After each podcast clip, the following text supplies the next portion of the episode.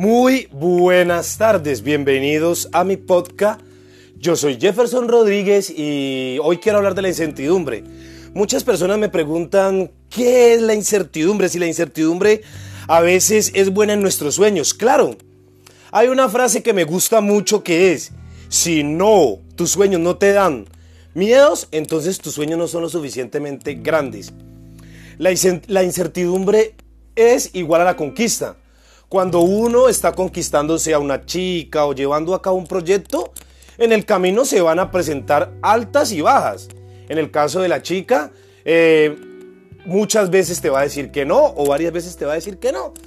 Hasta que va a llegar un punto en el que, como dicen por ahí, Dios va a hacer lo imposible. Lo mismo pasa en los proyectos. Eh, de alguna u otra forma presentan fallas, tu familia no quiere que lo hagan, tus amigos eh, lanzan cosas para que las cosas no se den, te desanimas.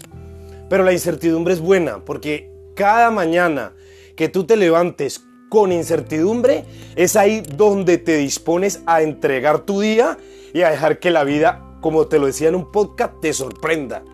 O sea, te libera del pasado, te libera de la ansiedad de un futuro y te hace vivir un presente. Por eso cuando tengas incertidumbre simplemente respira, reconócete, como siempre te lo he dicho, déjate sorprender.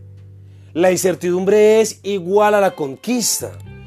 Es cuando tú tienes que desarrollar ideas, tienes que tener una visión más a largo plazo para cuando tu empresa, para que cuando tu relación tenga esos altibajos o el barco esté tambaleando y se, y se llene de agua, que casi siempre uno se deja llenar de cosas malas o de cosas que complican nuestra vida, podamos resolverla en un menor tiempo y podamos salir de ahí.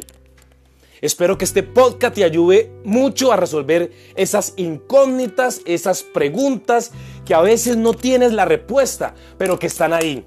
Te deseo una feliz y bendecida tarde y no se te olvide, la incertidumbre es buena para saber de qué estás hecho. Feliz tarde.